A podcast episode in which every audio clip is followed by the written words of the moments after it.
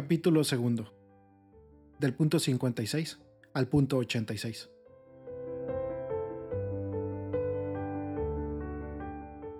Un extraño en el camino.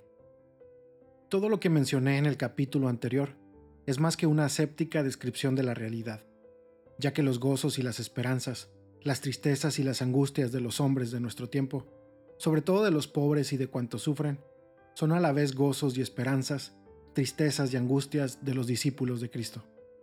Nada hay verdaderamente humano que no encuentre eco en su corazón. En el intento de buscar una luz en medio de lo que estamos viviendo, y antes de plantear algunas líneas de acción, propongo dedicar un capítulo a una parábola dicha por Jesucristo hace dos mil años. Porque si bien esta carta está dirigida a todas las personas de buena voluntad, más allá de sus convicciones religiosas, la parábola se expresa de tal manera que cualquiera de nosotros puede dejarse interpelar por ella. Un maestro de la ley se levantó y le preguntó a Jesús para ponerlo a prueba. Maestro, ¿qué debo hacer para heredar la vida eterna? Jesús le preguntó a su vez, ¿qué está escrito en la ley? ¿Qué lees en ella? Él le respondió, Amarás al Señor tu Dios con todo tu corazón, con toda tu alma, con todas tus fuerzas y con toda tu mente, y al prójimo como a ti mismo. Entonces Jesús le dijo, Has respondido bien, pero ahora practícalo y vivirás. El maestro de la ley, queriendo justificarse, le volvió a preguntar, ¿quién es mi prójimo? Jesús tomó la palabra y dijo, un hombre bajaba de Jerusalén a Jericó y cayó en manos de unos ladrones, quienes después de despojarlo de todo y herirlo, se fueron dejándolo por muerto. Por casualidad, un sacerdote bajaba por el mismo camino, lo vio, dio un rodeo y pasó de largo. Igual hizo un levita, que llegó al mismo lugar, dio un rodeo y pasó de largo. En cambio, un samaritano que iba de viaje, llegó a donde estaba el hombre herido y al verlo, se conmovió profundamente se acercó y le vendó sus heridas, curándolas con aceite y vino. Después lo cargó sobre su propia cabalgadura, lo llevó a un albergue y se quedó cuidándolo. A la mañana siguiente le dio al dueño del albergue dos monedas de plata y le dijo, Cuídalo y si gastas de más, te lo pagaré a mi regreso. ¿Cuál de estos tres te parece que se comportó como prójimo del hombre que cayó en manos de los ladrones? El maestro de la ley respondió, el que lo trató con misericordia. Entonces Jesús le dijo, tienes que ir y hacer lo mismo. El trasfondo. Esta parábola recoge un trasfondo de siglos. Poco después de la narración de la creación del mundo y del ser humano, la Biblia plantea el desafío de las relaciones entre nosotros. Caín destruye a su hermano Abel y resuena la pregunta de Dios, ¿dónde está tu hermano Abel? La respuesta es la misma que frecuentemente damos nosotros. ¿Acaso yo soy guardián de mi hermano? Al preguntar, Dios cuestiona todo tipo de determinismo o fatalismo que pretenda justificar la indiferencia como única respuesta posible. Nos habilita, por el contrario, a crear una cultura diferente que nos oriente a superar las enemistades y a cuidarnos unos a otros. El libro de Job acude al hecho de tener un mismo creador, como base para sostener algunos derechos comunes. ¿Acaso el que me formó en el vientre no lo formó también a él y nos modeló del mismo modo en la matriz? Muchos siglos después, San Ireneo lo expresa con la imagen de la melodía. El amante de la verdad no debe dejarse engañar por el intervalo particular de cada tono, ni suponer un creador para uno y otro para otro, sino uno solo. En las tradiciones judías, el imperativo de amar y cuidar al otro parecía restringirse a las relaciones entre los miembros de una misma nación. El antiguo precepto, amarás a tu prójimo como a ti mismo, se entendía ordinariamente como referido a los connacionales. Sin embargo, especialmente en el judaísmo que se desarrolló fuera de la tierra de Israel, los confines se fueron ampliando. Apareció la invitación a no hacer a los otros lo que no quieres que te hagan. El sabio Gilel decía al respecto, esto es la ley y los profetas. Todo lo demás es comentario. El deseo de imitar las actitudes divinas llevó a superar aquella tendencia a limitarse a los más cercanos. La misericordia de cada persona se extiende a su prójimo, pero la misericordia del Señor alcanza a todos los vivientes. En el Nuevo Testamento, el precepto de Gilel se expresó de modo positivo. Traten en todo a los demás como ustedes quieran ser tratados, porque en esto consiste la ley y los profetas. Este llamado es universal, tiende a abarcar a todos, solo por su condición humana, porque el Altísimo, el Padre Celestial, hace salir el sol sobre malos y buenos como consecuencia se reclama, sean misericordiosos así como el Padre de ustedes es misericordioso. Hay una motivación para ampliar el corazón de manera que no excluya al extranjero, que puede encontrarse ya en los textos más antiguos de la Biblia. Se debe al constante recuerdo del pueblo judío de haber vivido como forastero en Egipto. No maltratarás ni oprimirás al migrante que reside en tu territorio, porque ustedes fueron migrantes en el país de Egipto. No oprimas al migrante, ustedes saben lo que es ser migrante, porque fueron migrantes en el país de Egipto. Si un migrante viene a residir entre ustedes, en su tierra, no lo opriman. El migrante residente será para ustedes como el compatriota. Lo amarás como a ti mismo, porque ustedes fueron migrantes en el país de Egipto. Si cosechas tu viña, no vuelvas por más uvas, serán para el migrante, el huérfano y la viuda. Recuerda que fuiste esclavo en el país de Egipto. En el Nuevo Testamento resuena con fuerza el llamado al amor fraterno. Toda la ley alcanza su plenitud en un solo precepto. Amarás a tu prójimo como a ti mismo. Quien ama a su hermano permanece en la luz y no tropieza, pero quien aborrece a su hermano está y camina en las tinieblas. Nosotros sabemos que hemos pasado de la muerte a la vida porque amamos a los hermanos. Quien no ama permanece en la muerte. Quien no ama a su hermano a quien ve, no puede amar a Dios a quien no ve. Aún esta propuesta de amor podía entenderse mal por algo frente a la tentación de las primeras comunidades cristianas de crear grupos cerrados y aislados, San Pablo exhortaba a sus discípulos a tener caridad entre ellos y con todos. Y en la comunidad de Juan se pedía que los hermanos fueran bien recibidos, incluso los que están de paso. Este contexto ayuda a comprender el valor de la parábola del buen samaritano. El amor no le importa si el hermano herido es de aquí o es de allá, porque es el amor que rompe las cadenas que nos aíslan y separan. Tendiendo puentes, Amor que nos permite construir una gran familia donde todos podamos sentirnos en casa. Amor que sabe de compasión y de dignidad. El abandonado. Jesús cuenta que había un hombre herido tirado en el camino, que había sido asaltado. Pasaron varios a su lado, pero huyeron. No se detuvieron. Eran personas con funciones importantes en la sociedad, que no tenían en el corazón el amor por el bien común. No fueron capaces de perder unos minutos para atender al herido o al menos para buscar ayuda. Uno se detuvo, le regaló cercanía, lo curó con sus propias manos, puso también dinero de su bolsillo y se ocupó de él. Sobre todo, le dio algo que en este mundo ansioso retaseamos tanto, le dio su tiempo. Seguramente él tenía sus planes para aprovechar aquel día según sus necesidades, compromisos o deseos, pero fue capaz de dejar todo a un lado ante el herido, y sin conocerlo, lo consideró digno de dedicarle su tiempo. ¿Con quién te identificas? Esta pregunta es cruda, directa y determinante. ¿A cuál de ellos te pareces? Nos hace falta reconocer la tentación que nos circunda de desentendernos de los demás, especialmente de los más débiles. Digámoslo, hemos crecido en muchos aspectos. Aunque somos analfabetos en acompañar, cuidar y sostener a los más frágiles y débiles de nuestras sociedades desarrolladas. Nos acostumbramos a mirar para el costado, a pasar de lado, a ignorar las situaciones hasta que éstas nos golpean directamente. Asaltan a una persona en la calle y muchos escapan como si no hubieran visto nada.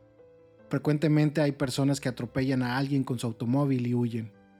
Solo les importa evitar problemas.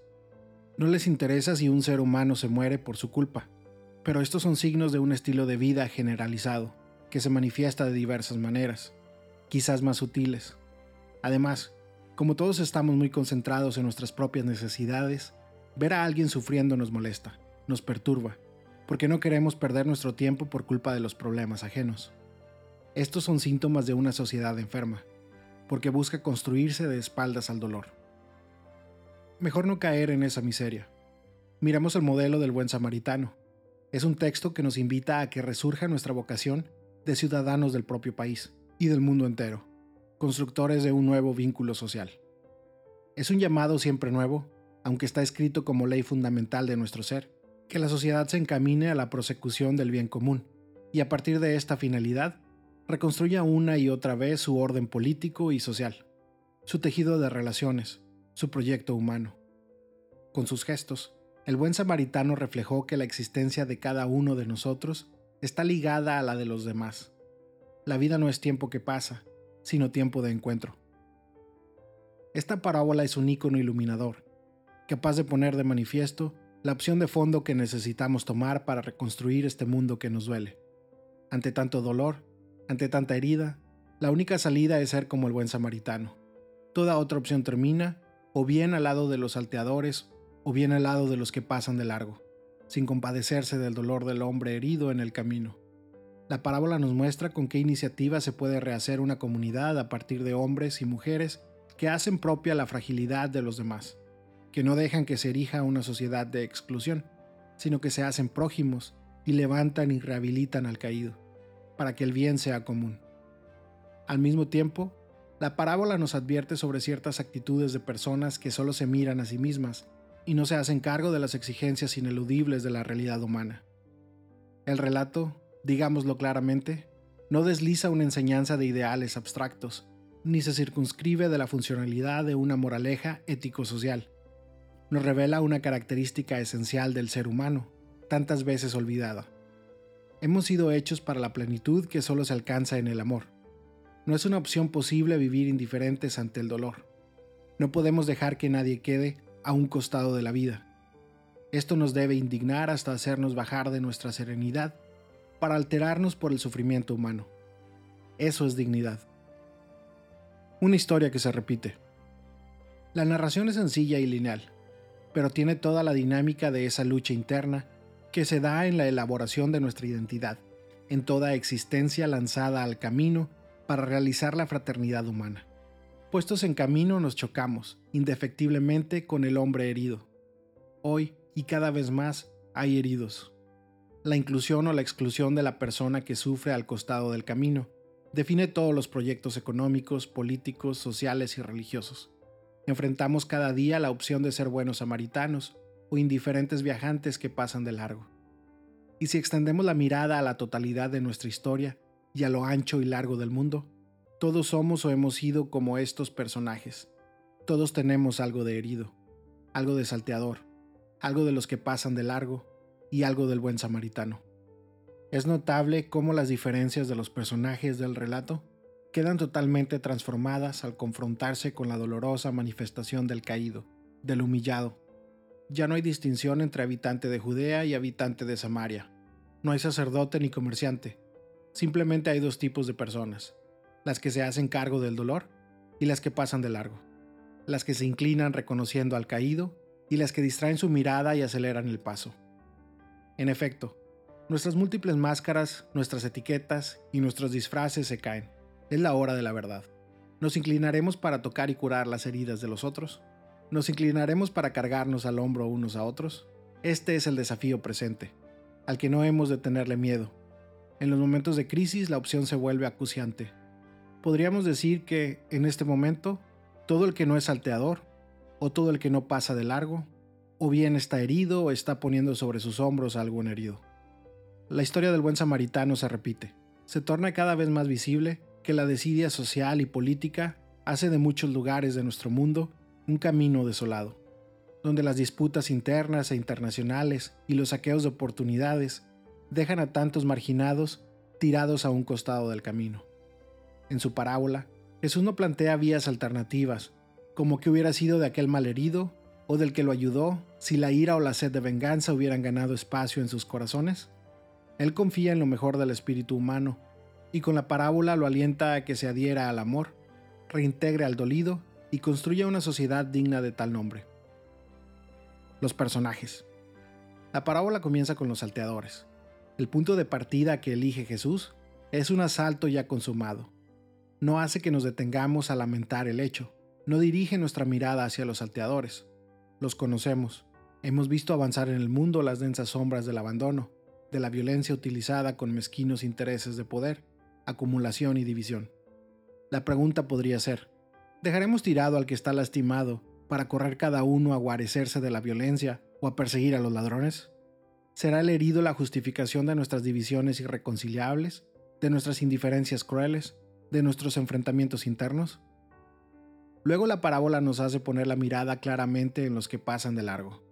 Esta peligrosa indiferencia de no detenerse, inocente o no, producto del desprecio de una triste distracción, hace de los personajes del sacerdote y del levita un no menos triste reflejo de esta distancia cercenadora que se pone frente a la realidad.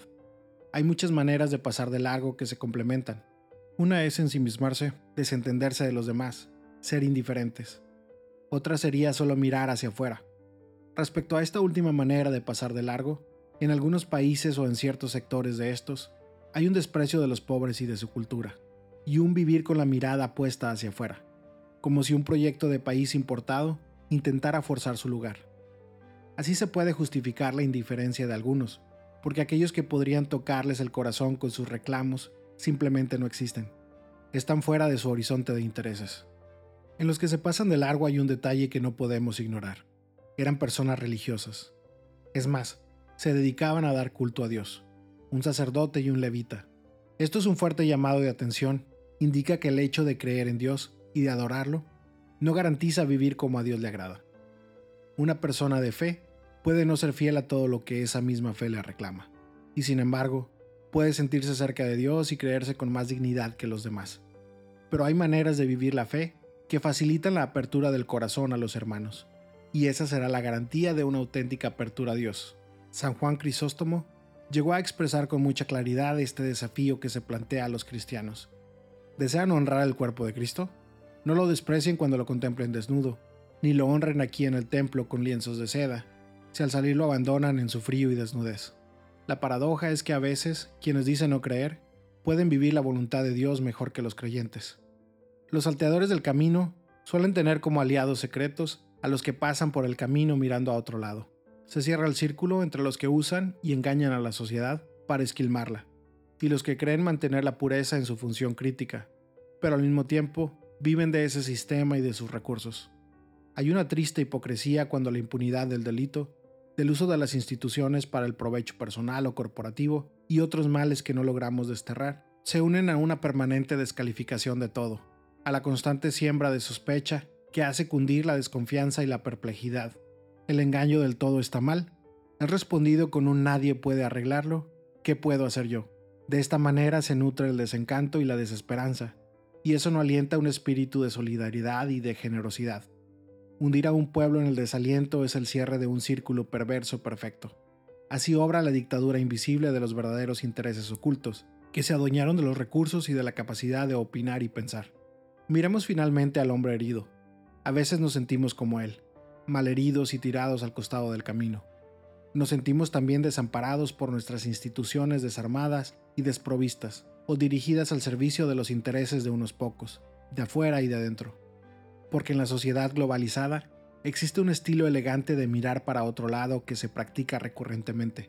Bajo el ropaje de lo políticamente correcto o las modas ideológicas, se mira al que sufre sin tocarlo, se lo televisa en directo, incluso se adopta un discurso en apariencia tolerante y repleto de eufemismos. Recomenzar. Cada día se nos ofrece una nueva oportunidad, una etapa nueva. No tenemos que esperar todo de los que nos gobiernan, sería infantil gozamos de un espacio de corresponsabilidad capaz de iniciar y generar nuevos procesos y transformaciones. Seamos parte activa en la rehabilitación y el auxilio de las sociedades heridas. Hoy estamos ante la gran oportunidad de manifestar nuestra esencia fraterna, de ser otros buenos samaritanos que carguen sobre sí el dolor de los fracasos, en vez de acentuar odios y resentimientos. Como el viajero ocasional de nuestra historia, solo falta el deseo gratuito, puro y simple de querer ser pueblo, de ser constantes e incansables en la labor de incluir, de integrar, de levantar al caído, aunque muchas veces nos veamos inmersos y condenados a repetir la lógica de los violentos, de los que solo se ambicionan a sí mismos, difusores de la confusión y la mentira. Que otros sigan pensando en la política o en la economía para sus juegos de poder. Alimentemos lo bueno y pongámonos al servicio del bien. Es posible comenzar de abajo y de a uno, pugnar por lo más concreto y local, hasta el último rincón de la patria y del mundo, con el mismo cuidado que el viajero de Samaria tuvo por cada llaga del herido. Busquemos a otros y hagámonos cargo de la realidad que nos corresponde sin miedo al dolor o a la impotencia, porque allí está todo lo bueno que Dios ha sembrado en el corazón del ser humano. Las dificultades que parecen enormes son la oportunidad para crecer y no la excusa para la tristeza inerte que favorece el sometimiento. Pero no lo hagamos solos, individualmente el samaritano buscó a un hospedero que pudiera cuidar de aquel hombre, como nosotros estamos invitados a convocar y encontrarnos en un nosotros, que sea más fuerte que la suma de pequeñas individualidades. Recordemos que el todo es más que la parte y también es más que la mera suma de ellas. Renunciemos a la mezquindad y al resentimiento de los internismos estériles, de los enfrentamientos sin fin. Dejemos de ocultar el dolor de las pérdidas y hagámonos cargo de nuestros crímenes, desidias y mentiras. La reconciliación reparadora nos resucitará y nos hará perder el miedo a nosotros mismos y a los demás. El samaritano del camino se fue sin esperar reconocimientos ni gratitudes. La entrega al servicio era la gran satisfacción frente a su Dios y a su vida, y por eso un deber. Todos tenemos responsabilidad sobre el herido que es el pueblo mismo, y todos los pueblos de la tierra. Cuidemos la fragilidad de cada hombre, de cada mujer, de cada niño y de cada anciano, con esa actitud solidaria y atenta, la actitud de proximidad del buen samaritano. El prójimo sin fronteras. Jesús propuso esta parábola para responder a una pregunta. ¿Quién es mi prójimo? La palabra prójimo en la sociedad de la época de Jesús solía indicar al que es más cercano, próximo. Se entendía que la ayuda debía dirigirse en primer lugar al que pertenece al propio grupo, a la propia raza. Un samaritano, para algunos judíos de aquella época, era considerado un ser despreciable, impuro, y por lo tanto no se lo incluía dentro de los seres cercanos a quienes se debía ayudar. El judío Jesús transforma completamente este planteamiento no nos invita a preguntarnos quiénes son los que están cerca de nosotros, sino a volvernos nosotros cercanos, prójimos. La propuesta es la de hacerse presentes ante el que necesita ayuda, sin importar si es parte del propio círculo de pertenencia. En este caso, el samaritano fue quien se hizo prójimo del judío herido, para volverse cercano y presente. Atravesó todas las barreras culturales e históricas. La conclusión de Jesús es un pedido. Tienes que ir y hacer lo mismo. Es decir, nos interpela a dejar de lado toda diferencia y ante el sufrimiento, volvernos cercanos a cualquiera. Entonces, ya no digo que tengo prójimos a quienes debo ayudar, sino que me siento llamado a volverme yo un prójimo de los otros. El problema es que Jesús destaca, a propósito, que el hombre herido era un judío, habitante de Judea, mientras quien se detuvo y lo auxilió era un samaritano, habitante de Samaria. Este detalle tiene una importancia excepcional para reflexionar sobre un amor que se abre a todos. Los samaritanos habitaban una región que había sido contagiada por ritos paganos, y para los judíos esto los volvía impuros, detestables, peligrosos. De hecho, un antiguo texto judío que menciona a naciones odiadas se refiere a Samaria, afirmando además que ni siquiera es una nación, y agrega que es el pueblo necio que reside en Siquén. Esto explica por qué una mujer samaritana, cuando Jesús le pidió de beber, respondió enfáticamente, ¿Cómo tú, siendo judío, me pides de beber a mí que soy una mujer samaritana? Quienes buscaban acusaciones que pudieran desacreditar a Jesús, lo más ofensivo que encontraron fue decirle endemoniado y samaritano. Por lo tanto, este encuentro misericordioso entre un samaritano y un judío es una potente interpelación que desmiente toda manipulación ideológica para que ampliemos nuestro círculo para que demos a nuestra capacidad de amar una dimensión universal capaz de traspasar todos los prejuicios, todas las barreras históricas o culturales, todos los intereses mezquinos. La interpelación del forastero. Finalmente, recuerdo que en otra parte del Evangelio, Jesús dice, Fui forastero y me recibieron.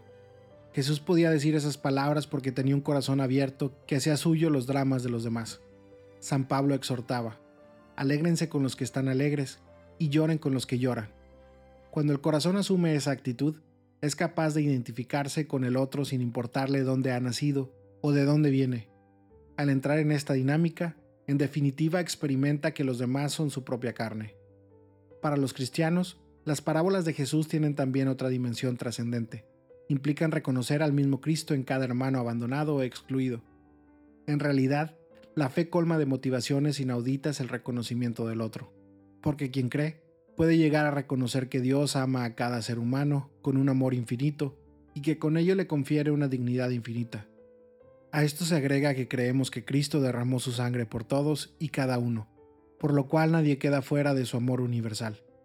Y si vamos a la fuente última, que es la vida íntima de Dios, nos encontramos con una comunidad de tres personas, origen y modelo perfecto de toda vida en común. La teología continúa enriqueciéndose gracias a la reflexión sobre esta gran verdad. A veces me asombra que con semejantes motivaciones a la Iglesia le haya llevado tanto tiempo condenar contundentemente la esclavitud y diversas formas de violencia. Hoy con el desarrollo de la espiritualidad y de la teología no tenemos excusas. Sin embargo, todavía hay quienes parecen sentirse alentados o al menos autorizados por su fe para sostener diversas formas de nacionalismos cerrados y violentos, actitudes xenófobas, desprecios e incluso maltratos hacia los que son diferentes. La fe, con el humanismo que encierra, debe mantener vivo un sentido crítico frente a estas tendencias y ayudar a reaccionar rápidamente cuando comienzan a insinuarse. Para ello es importante que la catequesis y la predicación incluyan de modo más directo y claro el sentido social de la existencia, la dimensión fraterna de la espiritualidad, la convicción sobre la inalienable dignidad de cada persona y las motivaciones para amar y acoger a todos.